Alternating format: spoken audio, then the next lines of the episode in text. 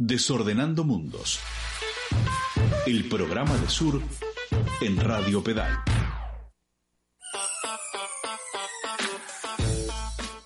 Bien, seguimos en Desordenando Mundos en esta tarde lluviosa.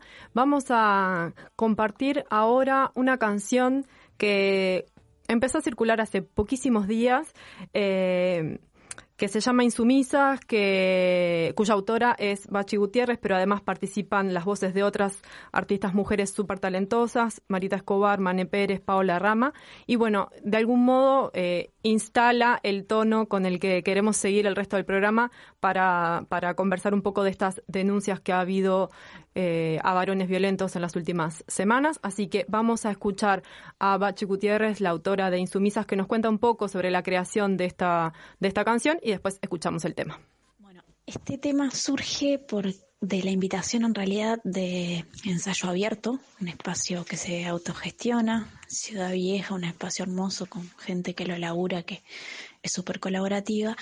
Durante plena cuarentena, así, cuando ya estábamos casi sin poder salir o apenas empezando a poder salir y no había nada cultural, ellos se la jugaron en hacer un ciclo de noches íntimas, que eran sábados y domingos, podía ir un cantautor y había un público más o menos de 15, 20 personas, todos separados en mesitas así con alcohol en gel y toda la mano.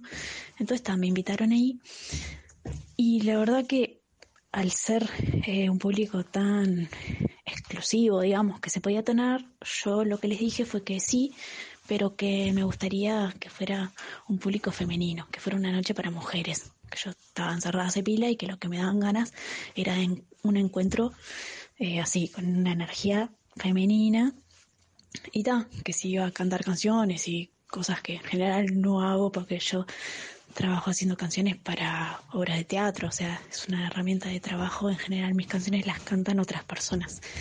Entonces, bueno, dije, ok, sí, pero está, para, para mujeres. Entonces, bueno, organicé un repertorio y tenía esta letra, eh, venía día a día, viste, pensando en todo lo que estaba pasando a nivel de femicidios, de violencia doméstica, de, la gente que estaba encerrada sufriendo violencia, como que se estaba volviendo mucho peor que antes la cosa. Y bueno, me salió todo esto catarata de cosas que quería decir y dije, ok, este es el, este es el momento para compartirlo con mujeres. Entonces, bueno, cerré la letra, le puse la música y cerré la noche con este tema. Y, ta, ahí me di cuenta por, por las reacciones o por lo que me decían las gurisas que estaban ahí, que, ta, que, que lo tenía que grabar y compartirlo. Eh, entonces ahí pensé, ok, ¿con quién me gustaría decir estas cosas? Y pensé en Paola Rama, Marita Escobar y Mane Pérez, que son tres mujeres que además de tener una polenta bárbara y ser hermosas artísticamente, a mí me interesa cómo se paran ellas eh, frente a la vida, frente al oficio, por donde militan.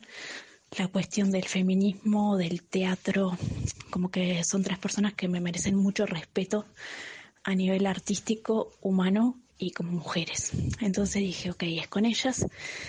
Las convoqué a las tres, les pasé la canción, se coparon, eh, me dijeron, sí, tenemos todas las ganas de decir esto. Y bueno, eh, empezamos un proceso de grabación que todavía no está terminado, porque en realidad la idea es que esto termine, o sea, derive en un videoclip que tenemos muchas ganas de hacer. Eh, Ramiro Perdomo de La Mojiata, cuando escuchó el tema me dijo, yo quiero dirigir un videoclip de esta canción. Yo ni siquiera me había imaginado que la canción podía llevar un videoclip. Recién estaba como en proceso de, bueno, de, grabarla para poder compartirla. Eh, entonces decidimos que buenísimo, que lo haríamos y que pediríamos fondos para grabar en verano un videoclip y sacarlo en marzo, ¿no? Que es como el mes más potente así para que nos gusta sacar cosas de las mujeres. Pero después, con todo esto que empezó a pasar y por cómo están las cosas, se puso, por cómo se puso Uruguay en las últimas dos semanas, nosotras dijimos, ok, nosotros tenemos esta canción en preproducción, o sea, con una grabación que no es la final, que no es la, la que va a tener el videoclip, pero sin embargo tenemos esto que dice esto y suena así, que nos encanta, así crudo. El palito Elizalde es quien nos ayudó con los arreglos, con la grabación, con las guitarras. Eh, la verdad que se copó y le metió tremendo laburo con junto con Manuel Cabone, que en un par de días tuvimos el tema eh, pronto como para poder compartirlo, ¿no? No para que sea un disco guau, con un sonido espectacular y una mezcla genial todavía, porque ni siquiera tenemos los fondos para hacer eso, pero sí podíamos como darle forma para poder compartirlo. Entonces está, cuando explotó todo esto, dijimos, tenemos este material, ok, saquémoslo, empezamos a tratar de, de compartirlo con amigas, con amigos, porque sentíamos como que es necesario, ¿no? Como que uno quiere gritar un montón de cosas y este tema nos traía así, desde marzo, queriendo gritar todo esto. Dijimos, ok, es ahora. Y bueno, en una noche de lucidez, eh, que es antes de ayer creo, un par de amigas me dijeron, mira, lo que podemos hacer, le ponemos play y lo ponemos como en un en una plataforma que es, te la acepta así nomás, SoundCloud. Entonces lo subimos y lo empezamos a compartir con amigas, de ahí las amigas, otras amigas más, dijeron, ah, ¿por qué no lo ponemos en video? Aunque no tenga video y así se puede compartir también por Instagram. Y bueno, así sucesivamente, como que lo pudimos empezar a compartir y causó re lindo efecto. Y claro, la gente como que se siente bastante tocada, identificada y justo es un momento en el que está, está buenísimo que haya cosas artísticas que nos, como que nos apoyen desde un plano cultural o, sí, artístico, musical, teatral, todo, que aparezca todo con toda la fuerza para eh, apoyarnos en todo esto que está pasando, ¿no? Para unirnos en todo esto, para gritar todo lo que queremos y para envalentonarnos y tener la fuerza que hay que tener para que esto eh, siga creciendo cada vez más, ¿no? Esta confianza que mujeres proporcionan a mujeres para todo esto que está sucediendo de poder denunciar la violencia, eh, todo lo que una vive, ha vivido y nunca se anima a contar y esto es promovido por mujeres, para mujeres y con mujeres. Entonces es como, está, bienvenido todo. Y bueno, ese es como el génesis de este tema y por qué lo estamos largando ahora así, sin estar eh, completo del todo, sin estar terminado, pero nosotras queremos compartirlo. Estamos ahí dando la cara, queriendo decir todas estas cosas desde nuestra voz. Y bueno, eso es como el significado o lo que acompaña la creación de esta canción. Acostumbradas a la sombra y al recato, a que nos digan cómo y cuándo deberíamos actuar. Acostumbradas a que juicien nuestros cuerpos, nuestras vidas, nuestros sueños, nuestros modos de pensar. Acostumbradas a cumplir siempre mandatos, también que se nos cuestione desde el peso hasta la edad acostumbradas a vivir siempre con miedo de que un día te persigan y no vuelvas nunca más. Que si abortamos o parimos, que con quién nos desnudamos, que si nos gusta andar solas, que cuando serás mamá, si trabajamos o criamos, también si nos depilamos, que a ver cuándo nos calmamos y no molestamos más. Amamantamos con el alma hecha pedazos, nos hermanamos en la marcha hasta llorar. Le damos miedo porque estamos renaciendo, saben que hoy damos peleas y nos vienen a atacar. Amenazamos con abrazos y canciones, sin embargo ellos nos matan, los asusta nuestra voz. Siempre filosas cuando tocan a una hermana, somos cada vez más fuertes. La vida nos enseñó no rendirnos, gritar y unirnos a la renuncia de lo que ayer nos golpeó. Ya no aguantamos ni nos callamos, por fin lo vimos, que hay violencia no es amor. Vamos erguidas con los ojos empapados, si quieren las princesas pateando al abusador acribillar fronteras cada vez que haya una nueva, aunque nos parta el corazón. La resiliencia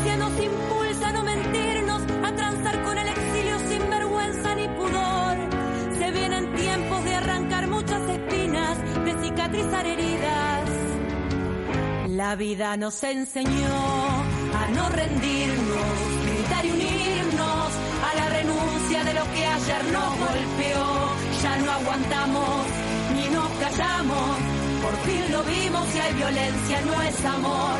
Vamos erguidas con los ojos empapados, sin creer en las princesas pateando al abusador. Juntas y firmes para acribillar fronteras cada vez que haya una nueva. Somos la revolución.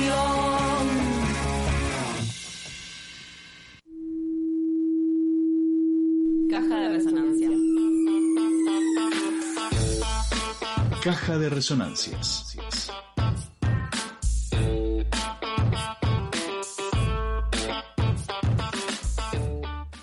Muy bien, seguimos en Desordenando Mundos y hoy recibimos eh, a Sibo Moreira, que nos va a acompañar, otra compañera de Sur, que va a estar conduciendo esta sección del programa junto conmigo. Y recibimos también a Lourdes Rodríguez, periodista, feminista, cooperativista, eh, que nos viene a acompañar para conversar sobre estas denuncias que han circulado en los últimos días a varones violentos de distintos ámbitos. Eh, en, en, Sur, en el portal, pueden leer una nota súper potente que, que, escribió Lourdes. Y bueno, entonces hoy la invitamos para conversar un poco de lo que dice ahí y de otras cosas que ha sacudido este tema. Bienvenidas. Gracias. Muchas gracias. Bueno, qué, qué días, ¿no? Y qué semanas eh, para, para ser feminista y para también para vincularse con los medios, ¿no? Porque esto, parte de, de sus efectos es como esta amplificación, no solo en las redes de, de militancia, sino en otros espacios donde a veces no llegan los, los temas que nos preocupan. Esta vez sí, se, se, se volvió una cosa además con mucha repercusión pública. ¿Cómo, ¿Cómo han recibido todo esto que se empezó a destapar en estos días? Bueno, yo creo que creo que todavía lo estamos pensando, ¿no? Y que um, una de las cosas que, que, me pasó frente al primer impacto fue tratar de, de porque hay una cosa que, que, que, con los días y con las horas empezó a ser como una sensación de interminable, de inabarcable, y como que me vencí en esa parte de decir, bueno, no lo vamos a entender todo ahora y hay que como que eh, como que hacer, hay que atender como la situación concreta, ¿no? Y, y creo que también estamos como frente a algo nuevo, está pasando algo nuevo y para mí lo nuevo tiene que ver con, con, con que se volvió innegable eh, eh, eh, que el abuso está y la, violencia sexual está en todos los ámbitos y está en todos los lugares, ¿no? Este, porque es, es, es, es indesmentible, es una cosa que entonces pasó de, de ser Mm, eso es un poco lo, que digo también ahí, ¿no? O sea, la figura del violador deja de ser ese monstruo excepcional, ese enfermo, y pasa a ser un compañero, un hermano, un tío, eh, que verdaderamente está entre nosotros, ¿no? Entonces es un tema que creo que, que, que nos tiene eh, como alertas y pendientes a todos porque se metió nuestra subjetividad, nuestros vínculos afectivos, ¿no? Entonces ahí creo que, que decir, bueno, muy linda la teoría feminista. Ahora, por más que siempre es una práctica el feminismo, ahora es como que, como que mucho más, ¿no? Porque es algo para lo que no estábamos preparadas, esto puntualmente de, de, de, de cómo atenderlo, ¿no?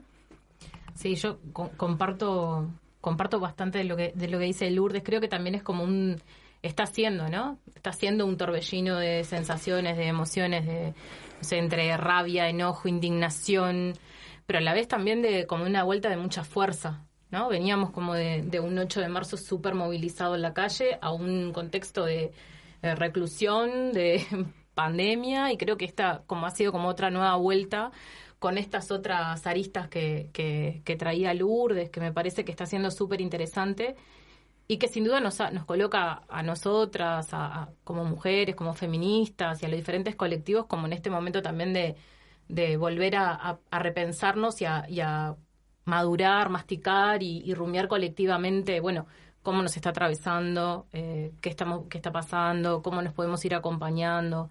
creo que eso está siendo como parte de este momento también, ¿no? Que siempre tiene como, como esa otra cara. Sí, eh, con, con Cibo, además de, compartir Sur, somos compañeras de Minervas, un colectivo feminista, y con otras compañeras justamente conversábamos un poco acerca de esto de cómo parecía que un poco habíamos desaparecido con esto de la pandemia, el encierro. Desaparecido no, pero, pero lo que pasa es que estábamos también sobrecargadas con tareas de cuidado que se mezclan con el teletrabajo, eh, hijes eh, mayores, siempre un poco nosotras atendiendo estas cosas.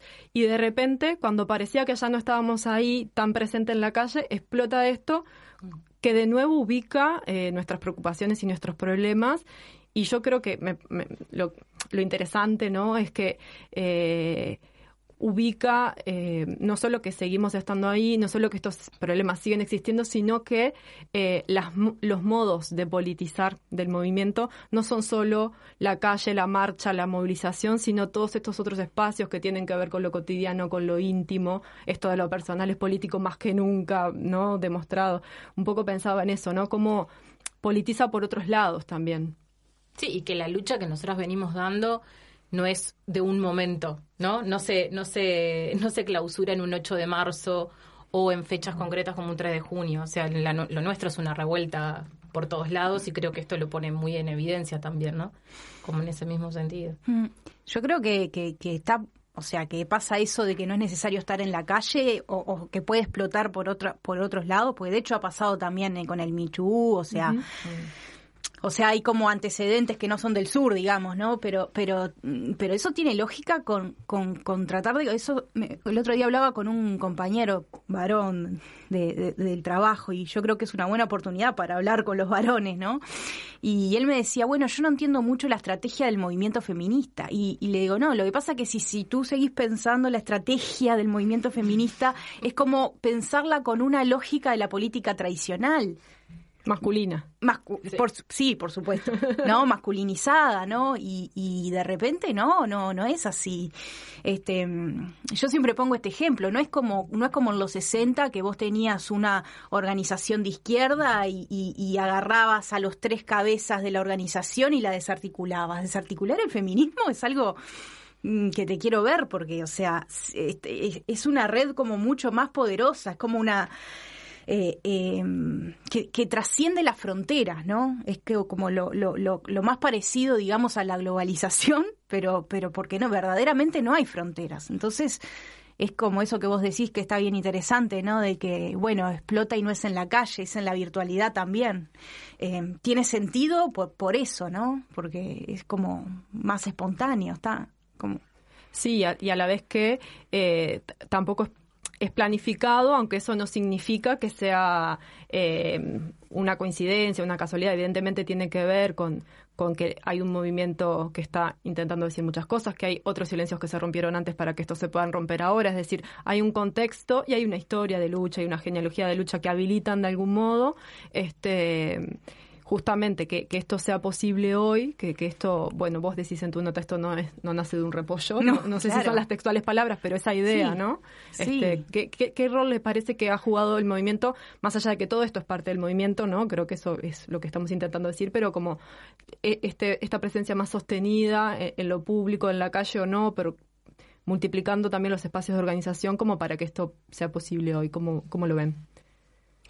Yo creo, no sé, nosotras venimos, de, por lo menos hace, en esto, pensando como en este tiempo más corto, si se quiere, de los últimos cinco años, de un proceso de politización feminista muy fuerte, muy intenso y muy potente, que, que nos ha interpelado en un montón de planos de registros personales, íntimos, pero también la mirada hacia los espacios colectivos que veníamos habitando, las instituciones por las que transitamos, que, ha puesto todo en tela de juicio y de discusión para nosotras eh, y, que también creo que es eso, nos devuelve, nos devuelve mucha fuerza, ¿no? Y se han construido, no sé, uno si mira como estos, estos últimos años, la inmensidad de espacios, de colectivos, ¿no? De, de grupalidades, de mujeres, ¿no? De ese entre mujeres del que nosotras hablamos, que para nosotros es por demás importante y significativo, y en este momento creo que redobla como, como ese carácter político indudable que tiene, ¿no? Que más allá de lo de lo espontáneo no le quita ese nivel de politicidad que de hecho, y que viene y que tiene esa matriz que vos decías, esa genealogía,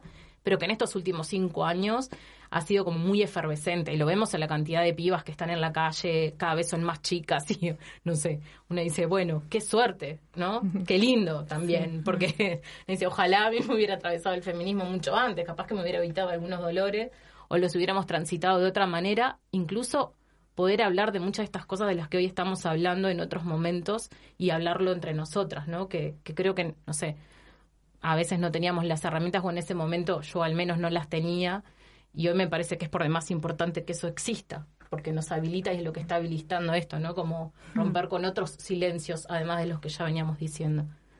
Sí, yo pensaba también, no sé qué les parece a ustedes, romper silencios y romper impunidades, porque de algún modo como que el límite de lo posible rápidamente con esto se corrió. O sea, hay cosas que tengo la sensación, ojalá no me equivoque, de que o no van a suceder o no van a suceder con tanta facilidad, ¿no? Este, estas complicidades entre varones eh, seguirán existiendo, pero ya no va a ser tan sencillo que, queden impunes. ¿Cómo, ven esta cuestión de, de qué límites se corren o, en relación como a, lo que pueden hacer o no mm. los varones? Yo creo que, que, lo que va a pasar, eh, porque hay una cuestión no menor que surge también, para mí, primero yendo a la primera pregunta que hacías, esto de dónde, de, de cómo es posible, yo creo que hay un componente que tiene que ver con el linaje feminista. Eh, porque hay alguna, de alguna manera yo siento que esto que pasó es mío, pero no es del todo mío. Y eso es impresionante. Y, tiene que ver también con un despertar de la diversidad feminista, ¿no? Que se da un poquito antes, digamos, eh, eh, antes el feminismo estaba tenía una representación más institucionalizada y eso eh, surge en una cantidad de, de, movimientos que y, de, y de grupos que están eh, como, como una efervescencia que también es del sur, ¿no? Y para mí también ahí hay un componente generacional en el sentido de que estas, estas jóvenes que, estas gurisas que denuncian, que, que, que, mm, no tienen más que 20 años, por lo menos las, las de varones carnaval, son muy jóvenes y que, y que se animan a denunciar eh, los varones violentos por izquierda y que también me parece que eso tiene que ver con un desapego de la, de, de, la con la identidad izquierda, ¿no? Y, ahí traía una cosa que, que, contestándote ahí tu pregunta, que mm, Ana Laura Di Giorgi, una compañera feminista, politóloga, eh, que ella hace su tesis sobre la izquierda y el feminismo en, en, los ochentas. Ella, ella, no sé si habla mismo la tesis, pero en una ponencia que tiene con la tesis de, un amor no correspondido entre las mujeres y, y, y mm, y la izquierda. Y entonces ella todo un análisis de cómo a principios de los 80, en un nuevo pacto democrático, o sea, donde todos estaban dando, las, las feministas apuestan a la política tradicional como un modo de transformación y de a poco ya hacia fines de los 80 se van dando cuenta que no es con los compañeros. Entonces, pero permanecen con esos lazos en la izquierda, pero a su vez hacen rancho aparte. Y hay una frase que a mí me gustó muchísimo de esa tesis, que cita a una frente amplista, que, que, no da el nombre, pero no importa, y dice, eh, que dice, mm, eh, con el Frente Amplio no hay un divorcio, hay un amor no correspondido porque las mujeres queremos más al Frente Amplio de lo que el Frente Amplio nos quiere a nosotros. Y a mí me parece que tiene que ver, ¿no? O sea, yo me considero como una generación intermedia ahí, ¿no? De, de, de no de aquellas que estaban en el 85, en el 84 yo recién estaban haciendo, pero me parece que esta generación nueva que se saltea la mía, tienen como un, como menos, eh, un, lazo menos afectivo con la identidad de izquierda y creo que es una teoría, es una hipótesis, ¿no? Pero que eso también les permite como, como poder denunciar a los compañeros. Sí, en uno de las de los puntos digamos principales de, tu artículo que mm, se llama empezar a hablar y pueden leer en sur.uy tiene que apunta a esto que traías no del vínculo entre feminismos e izquierda. Y mm, vos decías ahí como bueno ya no es posible para estos espacios de izquierda y populares negar lo innegable no ya hay que hacerse cargo de algún modo. Eh, ¿Cómo, imaginas ese hacerse cargo? Porque a mí, me reconozco, me cuesta imaginarme ese, ese hacerse cargo, qué formas podría tener. Bueno, mira, eh, en estos días me escribió un compañero, porque hay un compañero involucrado en una de las organizaciones de izquierda que se denuncian ahí. O sea, y me preguntaba eso, ¿no? Entonces yo, yo lo que, lo que estoy convencida, mi convicción es que, es que hacerse cargo no es expulsar al monstruo. O sea, no es, no es el apartamiento del violador de las instituciones, sino que las instituciones, los sindicatos, el carnaval, cualquier organización se haga cargo de eso. Después hay que ver que creo que cada forma, o sea, cada, cada organización, cómo es el caso, caso concreto. Y hoy me consultaba un compañero, y bueno, ¿y qué hacemos con el compañero? Y bueno, eso lo van a tener que resolver ustedes, pero a mí a priori lo que me parece es que no, no significa que no tenga que haber un apartamento temporal o que no haya una sanción, pero sí lo que creo es que las feministas no somos punitivistas y que creemos en la transformación de, de, de, la persona y que creo que la institución tiene, institucionalmente tienen que acompañar a, esa persona, darle una oportunidad y decirle, bueno, no sé, eh, eh, anda al servicio de la Intendencia de varones no me acuerdo cómo se llama, el, servicio de varones de, la Intendencia y, nosotros te vamos a acompañar en este proceso. Porque también por una cuestión muy práctica, porque una vez que un violento se expulsa de un lugar va a ir a otro, donde no van a saber que es violento y donde va a repetir la historia. Este, lo que pasa que son términos concretos implica un nuevos pactos. O sea, es imposible que, no se den nuevos pactos, ¿no? Y, y, y mucho, mucha charla y mucha paciencia y mucha calma. De, Para mí hay algo súper interesante que vos traes en la nota que es justamente esto, ¿no? Cómo, cómo esta ola de denuncias que está viendo interpela sin duda a la izquierda y sin duda a las organizaciones, a las organizaciones y en esto que vos traes como en ese pacto eh, entre varones, ese pacto patriarcal de mm. silencio, de, bueno, la nota que hoy justo sale y está recién fresquita, publicada en el portal de, María Noel, eh, que también, bueno, ella dice ese pacto de, violación, ¿no? Que, está ahí, que en realidad, ¿cuántos de, de, ¿cuántas de esas organizaciones estaban al tanto y están al tanto de hecho de ese de las prácticas que están siendo denunciadas y de muchas otras que circulan no y que de las que nosotras también hemos sido este, víctimas en muchos casos este, y que las hemos visto y que nos han pasado por el cuerpo sin duda. Y me parece que eso es algo que, que en este momento, no porque no haya pasado en otros momentos, pero me parece que ahora la potencia que tiene es que está explotando por todos lados y creo que eso lo hace como mucho más, es innegable. En esto, es imposible hacerse boludo. Claro, o sea, no puedes mirar para algo, o sea, ya no puedes mirar más para el costado porque denuncias sí hemos, no sé, nosotras lo hemos experimentado en algunos espacios, pero ha quedado también como, bueno, en el relato de la compañera y siempre en la relativización, y hoy no hay margen para relativizarlo, y seguro no para nosotras. No como en este límite que, que vos preguntabas, Vito, me parece que es eso, para nosotras ya no hay margen para relativizar, no hay margen para cuestionar eh, los relatos de las compañeras, salga en el momento que salga, con el tiempo que salga, o sea, y eso también es bastante, es muy, o sea, no es gratuito para nosotras, ¿no? Y yo creo que eso también es importante enunciarlo. No, no está siendo gratuito para, para las organizaciones, y obviamente es difícil ahí como pensar, yo tampoco tengo respuesta para qué se hace. Eh, yo creo que lo que seguro es, bueno, y me parece que ha sido parte como también de este momento, es la importancia que han tenido los espacios de mujeres dentro de las organizaciones mixtas también, ¿no? Como espacios donde nos hemos podido ir contando estas cosas e irnos acompañando en este momento, ¿no? Y también como una apuesta, como otra forma de ir poniendo límite a, esos pactos, ¿no? ¿no? Noel también traía como, bueno, la necesidad de un pacto feminista, y que es lo que de hecho nosotros estamos tejiendo cuando salen como todo esto al mismo tiempo y acompañándonos y sosteniéndonos, ¿no? Que me parece que eso también es como, como algo bastante peculiar de este momento, ¿no? Como algo novedoso y que irrumpe de una manera bien distinta. Mm. Para mí hay como, hay, hay, hay, bueno, hay como dos cosas, ¿no? Una que, que también yo, yo lo pongo en la nota porque lo primero que te dicen los varones, ah, bueno, pero no es todo lo mismo. No, es verdad, no es todo lo mismo. No es lo mismo si te violan que si te tocan la cola. O sea, no es lo mismo, pero la base simbólica es la misma. Entonces, eso es lo importante de entender, que más allá de si una cuestión es reprochable o no judicialmente, la base simbólica es, es exactamente la misma. Y ahí hay una cosa que también, este, porque una, una cosa que nunca me había pasado es que los varones vengan a conversar sobre este tema. y, me, y pero no entonces es decir bueno sí yo hay, hay un diálogo que es con la de los varones con las mujeres con las feministas pero hay otra parte que es trabajo de los varones. Y que creo que así como nosotras construimos nuestros espacios para poder deconstruirnos ellos van a tener o sea van a tener que en algún momento tener sus propios espacios este mm, porque si no, no, no hay manera. Es que bueno sería que nos hiciéramos cargo del proceso por eso, que tienen que transitar porque hay una cosa, claro. hay una cuestión muy interesante que es ojo con sostenerlos, porque es lo que nos enseñaron, sostenerlos emocionalmente. Sí, yo voy a hablar contigo, pero eh, eh, hasta ahí. Eh, eh, y porque además a nosotras nos enseñaron a quererlos aunque sean unos oretes, porque es así. Entonces es decir, bueno, sí, hay una parte que es diálogo, pero hay una parte de hacerse cargo que es, de ustedes, no es nuestra.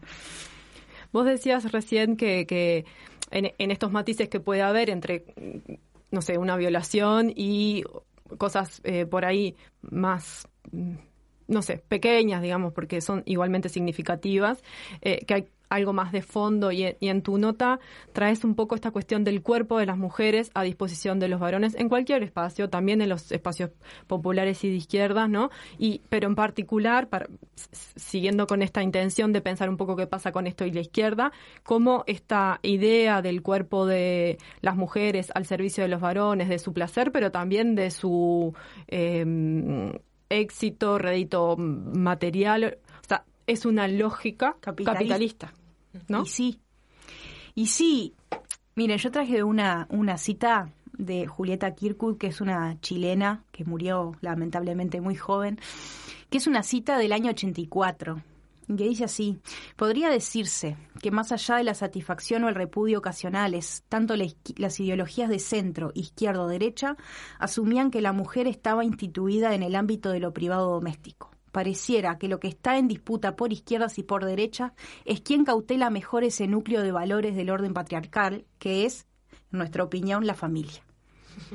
Y creo que ahí está como la clave. Uno, que no es un tema nuevo, Sí. que, eh, o sea, que eh, o sea, esto lo dice al final de, de la, en el año 83, o sea, se estamos saliendo de los de los terrorismos de Estado recién, y, y que tiene que ver con que, con, con que ahí como que la izquierda en algún momento fue anticapitalista o por lo menos en lo ideológico eh, había grupos que se que se que se planteaban ser anticapitalista pero ahí yo creo que va a haber porque también tiene que ver creo que con una crisis de la izquierda no qué es ser de izquierda hoy y ahí creo que hay una pregunta clave si ser de izquierda es progresista y entonces construimos sobre la base de esas jerarquías ¿no? Sí. O sea, de clase, de género, o sea, toda la interseccionalidad. A partir de toda esa jerarquía, lo que hacemos es tratar de vivir un poco mejor. Sin cuestionar profundamente esas jerarquías. o claro, o es desarmar absolutamente la- las jerarquías. Y creo que ahí está el punto más como... Y, y creo que lo he, lo he discutido con un montón de compañeros y es esto de decir no, la cate, o sea, eh, de discutir, de tener discusiones hasta hace dos semanas, de decir que, que la clase está antes que el género, o sea, y, y tener todavía esa discusión, o sea, que esa discusión tenga vigencia, habla un montón Sí. de, de- de eso. Y, y esto creo que es como una evidencia enorme de que la categoría de clase no es suficiente para explicar las desigualdades en el mundo, las desigualdades de género, económicas. Este, y, y de alguna manera es- esas jerarquías son las que sustentan el patriarcado y son las que sustentan el capitalismo. No estamos hablando de cosas diferentes, ¿no? Entonces creo que ahí hay como... Sí. Por eso creo que es tan difícil. un poco, no sé, pienso que, que reconocer eso, que, que para nosotras es evidente a esta altura, Sí. eh, reconocer eso implica no solo reconocer que algunas explicaciones que dejaban a, a- a estas personas en, en lugares privilegiados dentro de los proyectos de emancipación ya no son suficientes, ¿no? Porque, porque el- problema es, digamos, ese, ¿no? El feminismo no solo interpela al patriarcado, sino los proyectos emancipatorios que dejan afuera estas cuestiones. Pero me parece a mí que también implica reconocer que el feminismo es un proyecto político de transformación integral, no sé ni cómo decirlo, radical en todos los aspectos ¿no? de, la, de la sociedad y que entonces hay una apuesta política protagonizada por mujeres y también otras identidades, ¿no? Pero, pero que tiene un, un potencial transformador súper radical y que en el mejor de los casos en las organizaciones de izquierda ha sido reducido a un problema como de un sector, ¿no? Entonces las feministas o las mujeres en espacios de género o, o- o de mujeres a veces estamos como para ocuparnos de los problemas de las mujeres. Y es como, no, nosotras estamos pensando todos los problemas de la sociedad desde esta mirada feminista, ¿no? O desde un lugar súper utilitario también, ¿no? Porque también ha sido utilizado de esa manera, lo hemos visto en estos últimos años por muchos varones y por muchas organizaciones de izquierda. O sea, eso también ha pasado y me parece que justamente lo que nos interpela ahora es en la línea de lo que vos decías, bueno, de verdad hacerse cargo de eso, de verdad reconocer que no es suficiente con la discusión de clase, que de verdad tenemos que ubicar estos debates donde tienen que ser ubicados. Me parece que eso como, porque también lo hemos visto mucho, ¿no? Y a una no le deja de doler cuando, cuando lo ves eh, siendo manoseado de esa manera, un montón de cosas que nosotras venimos discutiendo y poniendo sobre la mesa, con todo lo que a nosotras nos implica ese proceso, ¿no? La, sola enunciación. Mm. ¿no? Romper un poco en estos silencios que, que vos decías y que traes como en la nota, ¿no? Bueno, que vos también lo trabajás, Vito. Justo el tema de los silencios. Justo, eh, sí. Em, a ver, pensé mucho como en estos días de en esto de los silencios porque lo, es algo que vengo investigando y, y que pienso que si siguen pasando cosas no voy a terminar nunca esa investigación, pero bueno, una de las cosas que pensaba en relación a los silencios, no sé, lo comparto con ustedes a ver si les hace sentido, es como, como primero diferenciar silencio de silenciamiento, ¿no? Porque hay incluso eh, eh, en la nota de, Lourdes también queda claro como hay un silencio, que es también el silencio de los hombres en ese pacto de complicidad. Hay un silencio que es de las mujeres que a veces pueden ver algunas de estas situaciones, pero no es el momento de hablar o no pueden hacerlo, porque también a veces el silencio es una estrategia de supervivencia para las mujeres y eso no podemos dejar de reconocerlo. Y pero también el silenciamiento, ¿no? Como acción este, para callar nuestras, nuestras voces. Entonces, un poco lo que, lo que yo venía pensando es como además de hacer estas distinciones, cómo hay algunos silencios que se empezaron a romper cuando las mujeres nos empezamos a juntar en, en estas organizaciones que se van multiplicando, que a veces son tramas informales, no pensemos tipo el colectivo feminista, sí, hay muchos colectivos, se han multiplicado en los últimos años, pero también hay otras tramas vecinales, de amigas, de espacios de trabajo que, también contribuyen como esto, que va de la mano con un movimiento público con mucha repercusión, mucha presencia en la calle, que entre otras cosas, de, de algún modo como ubica que la palabra de la mujer en el espacio público tiene valor, ubica algunas consignas que ya circulaban antes de esto, ¿no? Como el yo sí te creo, el no tendrán la comodidad de nuestro silencio, ¿no? Entonces todo esto genera como de algún modo un contexto que habilita ahora esta otra capa de rompimiento de silencio que me parece que es un poco más profunda porque tiene que ver con unos dolores muy, muy, muy íntimos, muy profundos, pero que bueno, que de algún modo se pueden ese silencio se puede romper porque está este contexto. Y pensaba y es otro, otro punto de contacto con, la nota de Lourdes, me parece, en, la, en lo que ha pasado con la violencia política sexual, en el terrorismo de Estado y cómo ahí tenemos nosotras las mujeres eh, en América Latina, pero también en Uruguay, estoy pensando en el caso de Memoria para Armar y los talleres de expresas políticas, como un proceso en que las mujeres cuando se juntaron pudieron enunciar esa violencia política sexual que no había podido ser enunciada hasta entonces y que pudo ser enunciada cuando hubo ese proceso colectivo entre mujeres. No sé, como todas esas cosas se me despiertan a pensar con esto, que ya venía trabajando y que esto como que de algún modo las, las pone ahí, ¿no? No sé. Sí, yo creo que eh, también eh, conectándolo, el silencio es un... Es, es como un concepto que tiene mucho vínculo con la izquierda también. Y, y hoy este compañero que pobre, ¿no? Intentaba entender, porque, o sea, como una cosa de decir, bueno, yo te pregunto pisando huevo, me dice. Está bien. Pero, pero entonces me decía, bueno, porque yo tengo mis reparos, porque una cosa es una denuncia que pasó de una, de una violación que pasó ahora y otra es de una violación que pasó hace 15 años. Entonces yo le respondo, le digo, pero a ver, vos me dirías... Em, eh, eh, que, que, que, no denunciemos la tortura durante la dictadura militar porque sucedió hace 40 años? No. Bueno, la violación es una forma de tortura. Entonces fue como, ah, de verlo como también como, como utilizar como sus argumentos, ¿no? Sí. Entonces, y, y, y, explicarle a ese compañero, bueno, pero la, la persona que está denunciando está viviendo eso, porque la persona, el agresor pasó eso y siguió con su vida, pero la persona no. Y cuando lo estás denunciando, estás volviendo a ese momento y estás teniendo, digamos, otra vez esa experiencia, ¿no? Entonces me parece que también ahí hay un vínculo entre la impunidad y el silencio, que lo dice muy bien Rafael Sanseviero, eh, que, que, que, que, también, ¿no? O sea, y con el escrache, ¿no? De, de, cómo fue la única manera de, de poder, eh, si bien obviamente yo siempre tuve reparos sobre el scratch. Yo me pregunto, bueno, no, no sé si había otra manera ahora, verdaderamente, ¿no? Pero la única manera de eh, tienen reparos con las formas del scratch, pero el scratch fue muy útil para poner a los represores en, en digamos, para visibilizar quiénes eran, ¿no? Eh, y también hay una, una cuestión de falta de justicia, de hartazgo, de una falta de respuesta de los operadores judiciales, em, de, de, no creer. Entonces me parece que ahí hay como, hay como, hay como material para poder hablar con ellos. Sí, bueno, este, este asunto de la justicia y cómo pensamos la justicia desde los feminismos, sobre todo en estos casos, es uno de los temas que Noel Sosa, en, un artículo que acabamos de, publicar en Suri, que se llama El final del patriarcado, sitúa como problema. Eh, las invito a escuchar a, a Noel, que un poco cuenta sobre este asunto y otros que intenta trabajar en su artículo para a partir de eso también seguir conversando.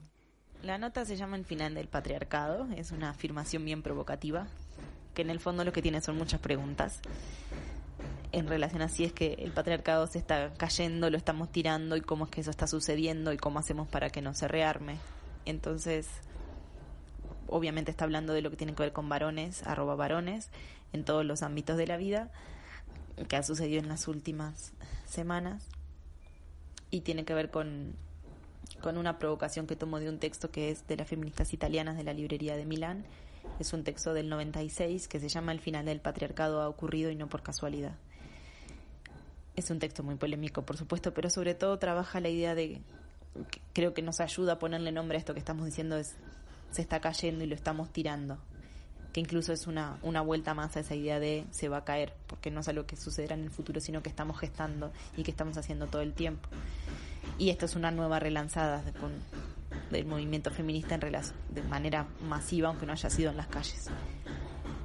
Algunas eh, como puntualizaciones que creo que ya han trabajado otras compañeras en otros textos que se han publicado, pero volver a insistir en que evidentemente no son casos aislados, tiene que ver con una estructuración patriarcal de la sociedad basada en un pacto de violencia y violación hacia las mujeres y que es eso lo que se está poniendo en duda y que es esto lo que se está enunciando que ya no queremos darle más energía ni alimentar eso y que eso no está siendo sencillo porque supone mucho alivio, pero también como mucho dolor. Y este es un momento donde yo sentía esa metáfora como de si se cayera algo muy fuerte, entonces hay como un alivio de eso que ya no queríamos que exista, pero también hay mucho polvo y mucho ruido y es que tiene que ver con el dolor que nos provoca y con algunas cosas que estamos todavía pensando cómo seguir haciendo juntas obviamente una puntualización es que no es algo espontáneo, aunque así se diga, que tiene que ver con todos estos años de lucha feminista desplegada, que tiene que ver con algo que parece sorpresivo, pero que se está tejiendo desde hace mucho tiempo en relación a las redes de confianza entre mujeres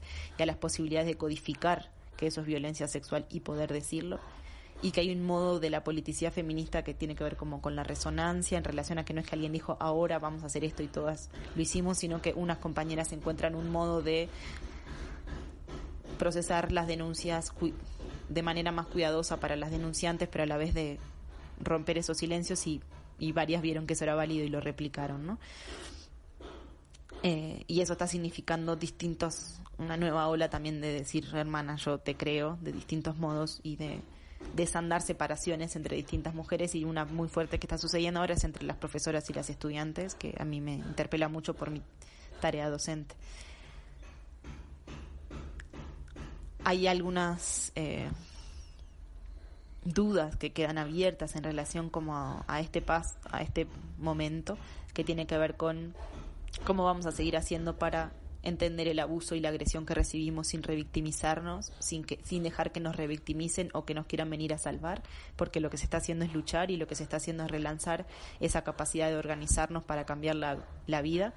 Y eso es lo que queremos afirmar, aunque también suponga dolor. Y entonces hay otra pregunta abierta que tiene que ver con cómo hacemos de esto un momento de justicia que sea con sanación. Y eso tiene que ver con que los relatos sean procesados de algún modo y que no caigan en saco roto. Y hay una pregunta si es una parte de eso se procesa en la justicia y qué otras medidas de justicia que no van a pasar por los tribunales queremos hacer porque nos parece que hay que desbordar esa forma de entender la justicia. Esto es algo que el movimiento viene diciendo hace tiempo, pero que ahora hay que volver a ser muy cuidadosas en cómo no nos entrampa la lógica punitivista. También hay una pregunta en relación cómo nos acompañamos, porque esto ha removido mucho para todas, algunas compañeras más intensamente que a otras, pero también hay compañeras de esos compañeros denunciados, hijas, hijos y todas las personas que conforman la trama de afectos de esas personas también estamos pensando cómo acompañar. Y, volvemos a relanzar la idea de que queremos cómo nos vamos a relacionar con algunos varones que siguen existiendo en nuestras vidas, los que elegimos en las parejas, pero también padres, hermanos, compañeros de trabajo. Y entonces queda claro que no queremos violentos, violadores ni cómplices, pero bueno, necesitamos ir viendo cómo vamos a trabajar ese ese vínculo porque estamos enojadas, dolidas, porque sospechamos mucho, porque en algunos casos no creemos en falsas de, falsas disculpas o no parece muy cínico los movimientos que algunos hacen rápidamente para querer acomodarse políticamente y eso lo queremos volver a decir.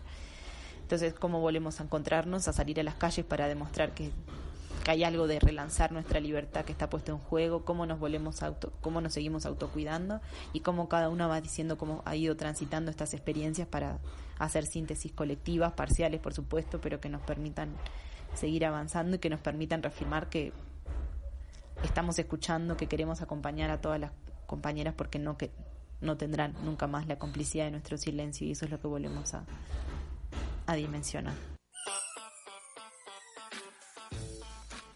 Bien, escuchábamos a María Noel Sosa, eh, que nos contaba un poco de qué va su nota al final del patriarcado, que eh, pueden leer ya en sur.uy.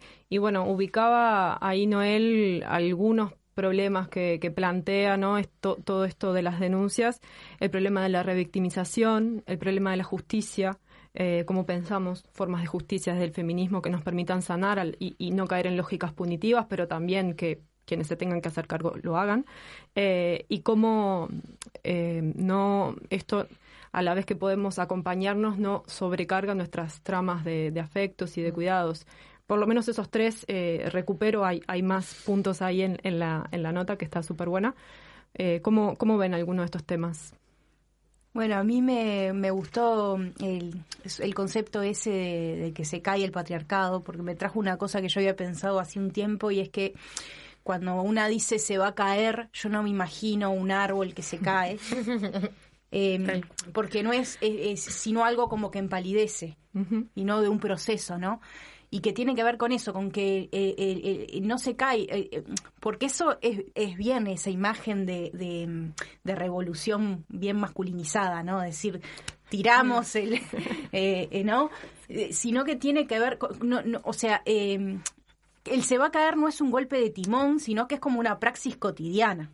Y en la medida que es una praxis cotidiana implica que vamos a tener que ver cómo convivir con esos varones que ahora sabemos que eran nuestros amigos y que son violadores y que, que y, que tiene que ver con eso, ¿no? De como una trama colectiva, eso, que no tiene fronteras, y que es como que trasciende el espacio y el tiempo, porque no está en ningún lado, pero, pero, pero está, ¿no? Entonces, yo creo que va a pasar mucho tiempo. O sea, eh, eh, como me aferro a esa idea de que no es un golpe de timón porque porque mm, permite, o sea, porque vamos a tener que hablar y construir nuevos pactos. Y yo no sé cómo va, va a ser eso, pero... Sí, eh, dale, dale. No, no, eh, me dejó como resonando millones de cosas. eh, no sé, yo conectaba con varias. Creo que, bueno, una de las cosas que planteaba Noel y que yo comparto plenamente, que estos no son, no son ahora casos aislados y nunca lo fueron. Nunca fueron casos aislados. Lo que pasa es que ahora resuena desde otros lugares y me parece que eso es lo que lo hace tan potente. Pero me parece importante como reafirmar eso, porque nunca fueron casos aislados. Y nosotras lo sabemos muy bien. O sea, basta con leer un poco de historia para darse cuenta de esas cosas. Eh, pero no sé, pensaba también y creo que capaz que también por, hasta dónde a cada una le, le, toca y le afecta como todo esto, pero creo que, no sé, yo tengo como esa sensación de que para muchas eh, es poco el resto que nos queda para sostener, o sea, podemos sostener, pero también tenemos poco resto, porque estamos muy agotadas también. Y esto sí nos movilizará, no sé, nos trastoca, como decía Noel, todas nuestras tramas de afectos, pero yo creo que ahí mismo incluso se vuelve a reafirmar que si hay trama que para nosotras está siempre presente y es la que de verdad nos sostiene, es la trama entre mujeres, desde un lugar muy distinto, que no quiere decir que las otras no sean valiosas y que no nos acompañen y que no nos puedan sostener, pero ahí sabemos que tenemos como un lugar donde nosotras podemos hablar desde un, desde, no sé, desde un lugar... Eh, muy descarnado también entre nosotras, donde de verdad nos podemos poner entre nosotras, no sé, nos desnudamos entre nosotras, o sea, efectivamente, ¿no? Como desnudamos nuestras almas, que no sé si lo podemos hacer en otros espacios o con todas nuestras tramas de afecto, de la misma manera. Y, y, yo de verdad reafirmo como en esto de que creo que para muchas es poco el resto que nos queda para acompañar. Acompañamos, pero en la medida que desde el otro lado también hay genuina intención de hacer movimientos, ¿no? Que, que no digo que eso sea fácil de visualizar, de reconocer, de, identificar de que eso está pasando, pero me parece que eso también es importante porque es parte de nuestra puesta de límite. Sí, pero, o sea, ya bastante nosotras cargamos como para encima, cargar con el proceso de otros, ¿no? Eh, no sé, pensaba en eso, pensaba como un poco, Noel lo decía, ¿no? Como, como, como, cómo generar justicia con sanación no sé, ahí creo que Noel lo decía y lo, y lo trae en su nota, pero la, la carta de las compañeras docentes de Facultad de Psicología, ¿no? Hablando a las otras, porque la, la, carta está dirigida a las otras, a las otras estudiantes, a las otras docentes, ¿no? A todas esas otras y a las que no estamos ahí, pero que nos identificamos en todo ese montón de relatos que, que vamos viendo y que han circulado. Me parece que es una forma también de, de sanarnos este y de generar justicia con sanación. No sé, yo al menos creo que ahí identifico algunas de esas formas y como muchas otras que se están desplegando, capaz que no están siendo del todo visibles, sí lo están siendo para muchas de nosotras, pero no necesariamente tienen esa visibilidad pública. Pero son formas de justicia con sanación, saber que tenés a esa otra que te está acompañando y que te cree de verdad, ¿no? Cuando la profe dice, la profe te cree, mm. tiene mucha carga de eso también. Y eso es sanador. no sé. Mm. Em emociona. Sí. Sí. Yo no sé si dije que eran casos aislados, no pude haber no, no, no, eso. No, no, ah, no, no, no, no, no, no, no, por yo, vos, no, no porque ah, lo hayas ta, dicho. No, Digo porque que... a veces está como en el imaginario sí. de que bueno, ah, ahora como salen todos y antes eran en realidad, y es como, no, nunca lo, o sea, nunca sí. lo fueron. Yo lo que digo es que ahora está como teñido y ahora lo ve todo el mundo, no lo claro, vemos nosotras. Y también vemos compañeros de los que de verdad no pensábamos. Sí. Y, y, o sea, de lo que decís, fa, nunca imaginé, y eso te, te da como la pauta de también de, de, de, decir, pa, a esta compañera le hizo esto y yo jamás sospeché que este varón fuera tan este nivel de... Y después con el agotamiento, sí, yo igual es un agotamiento, pero también pienso que, que el feminismo es un colchón. Y así como lo vemos de, de, lo vemos como una cuestión de acompañar, es también verlo como nosotras, eh, como un lugar también de, de poder descansar nosotras mismas. ¿No? Un lugar de descanso. Sí, yo lo, capaz que lo pensaba en, el agotamiento de la acompañar a un otro varón, ¿no? Ah. no, obvio, entre nosotras lo, lo, doy por, por hecho que siempre estamos para la otra. Eh, el agotamiento en ese sentido, decía yo, y el poco resto para acompañar a esos otros varones o a esos varones que intentan. Bueno, pero ahí yo por eso decía que ese acompañamiento tiene que tener un límite. Claro. Porque no podemos ser, porque ahí estamos reproduciendo, o sea, no podemos sostenerlo. Hay una parte que es nuestra, pero hay otra parte que es de, ellos. Sin duda. Ustedes mencionaban, eh, y de hecho está también en, las notas, esta cuestión de, bueno, no, no, no son casos aislados, ¿no? Vos también decís no, no expulsar al monstruo, no se trata de eso. Y mm, entonces aprovecho este pie como para que compartamos también eh, otra de las, de las notas que publicamos en, en, el portal sobre este tema que se llama El ocaso de los ídolos, donde dos compañeras, Lucía Zurroca y Valentina Machado, vale, además eh, compañera de Radio Pedal de esta casa, eh, intentan ubicar este problema, porque uno de los movimientos que enseguida vimos todas es cómo se intenta ubicar a estos hombres como si fueran excepciones, como si fueran desvíos, como si fuera el monstruo, ¿no? Pero el, no el carnaval. O el carnaval, pero no esta cuestión que en realidad es sistemática, que es una práctica totalmente naturalizada, cotidiana, de la que hay que hacerse cargo como práctica que se hace o se es cómplice, pero que, que está ahí. Entonces, eh, escuchamos a Lucía y a Valentina que nos cuentan de qué va esta, esto que escribieron que se llama El ocaso de los ídolos y que también está súper potente.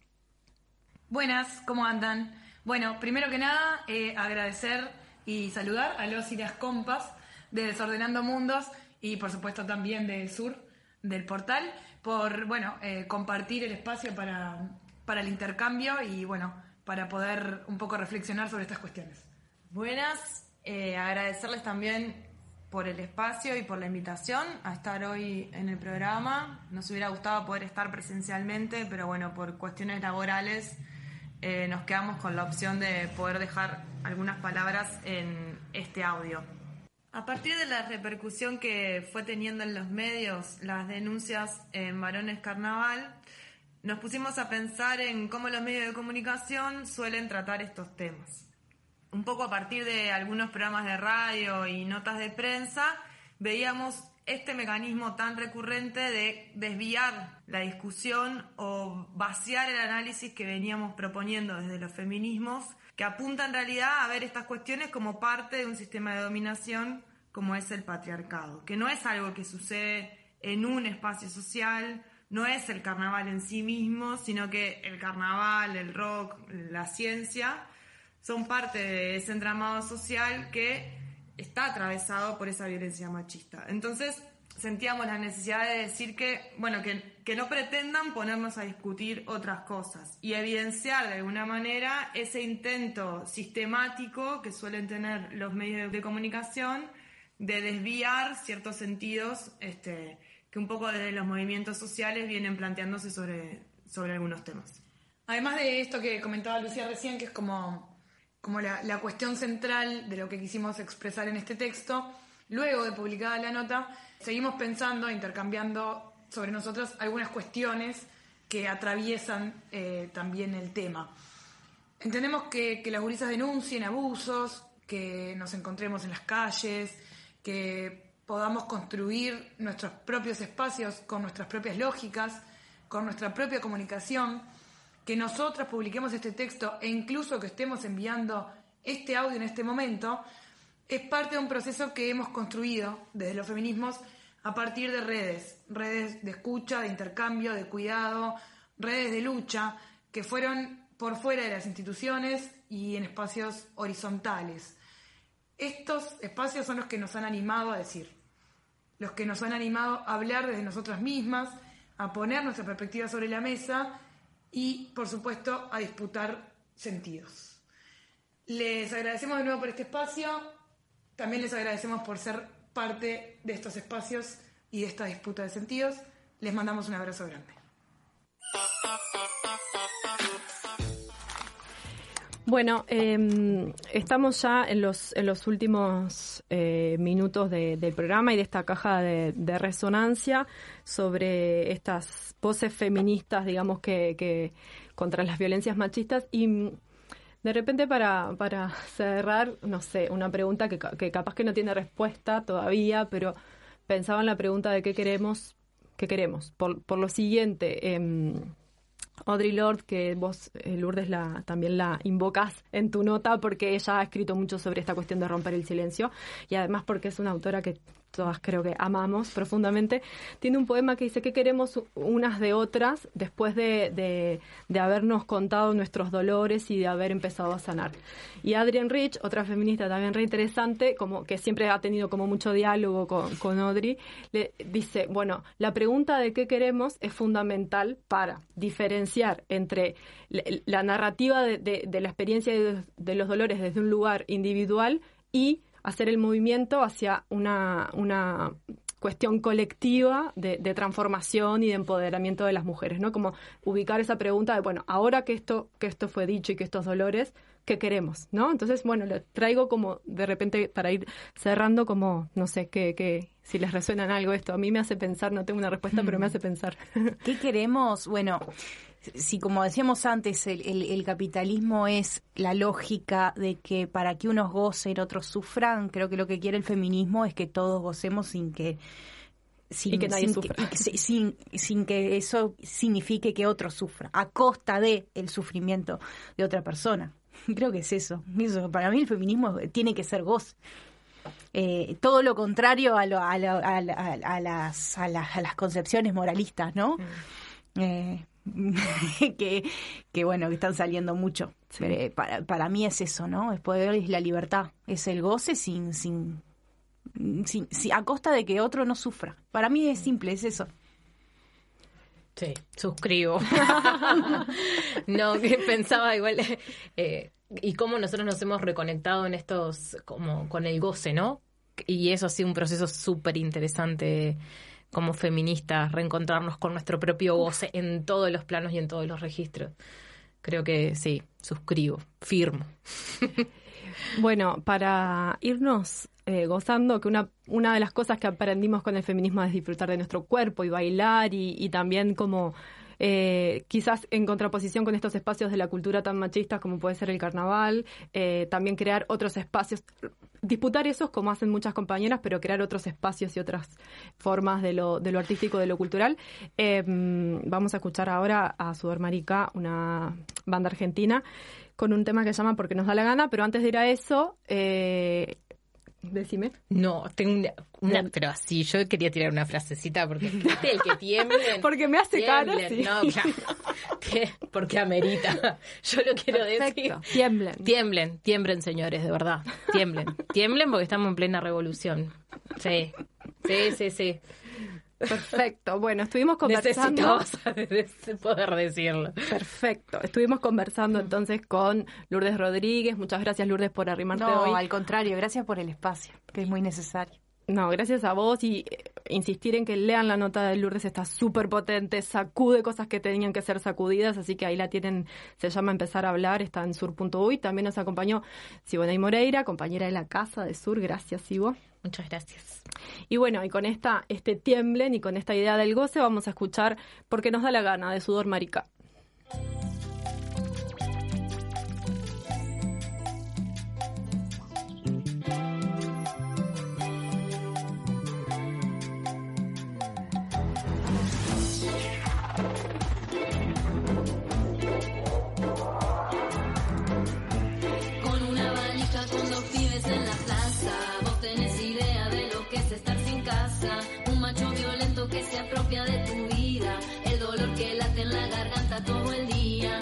Pocas horas decidiste la partida. No da más de ganas de poder estar tranquila. Aunque te desgarres, sabes lo que vas a hacer. Cruzar la frontera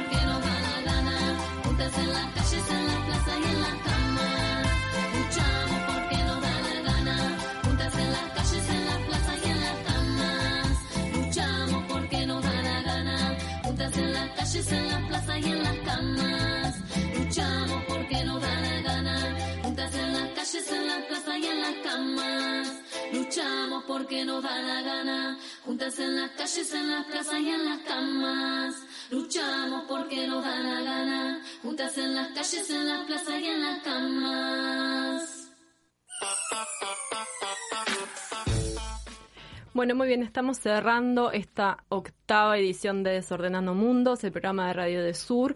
Recuerdo que estuvimos conversando recién sobre estas eh, denuncias que han empezado a circular y todo lo que ha movido en los espacios del feminismo, pero también en otros ámbitos. Entonces, volver a hacer la invitación a que visiten el portal, revisen las notas que están allí publicadas. Tenemos el ocaso de los ídolos de Lucía Zurroca y Valentina Machado, empezar a hablar de Lourdes Rodríguez y el final de Patriarcado de María Noel Sosa. Eh, entonces, bueno, allí en Sur pueden seguir como pensando estos asuntos. Hoy al principio del programa, además, estuvimos trabajando un poco el, el tema de la lucha por derechos humanos, estas, estas actas y documentos que empezaron a circular, eh, trajimos un poco la voz de familiares eh, y lo que han planteado en las últimas conferencias de prensa. Entonces, antes de despedirnos, recordar que el viernes a las 6 de la tarde en la Plaza Libertad hay una concentración convocada por madres y familiares de detenidos desaparecidos. Eh, un momento súper importante en la lucha de derechos humanos donde está bueno estar presentes y, poder acompañar.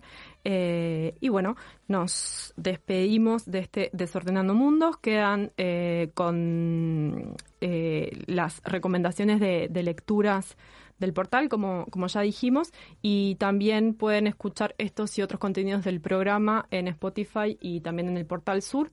Así que bueno, nos encontramos el miércoles que viene.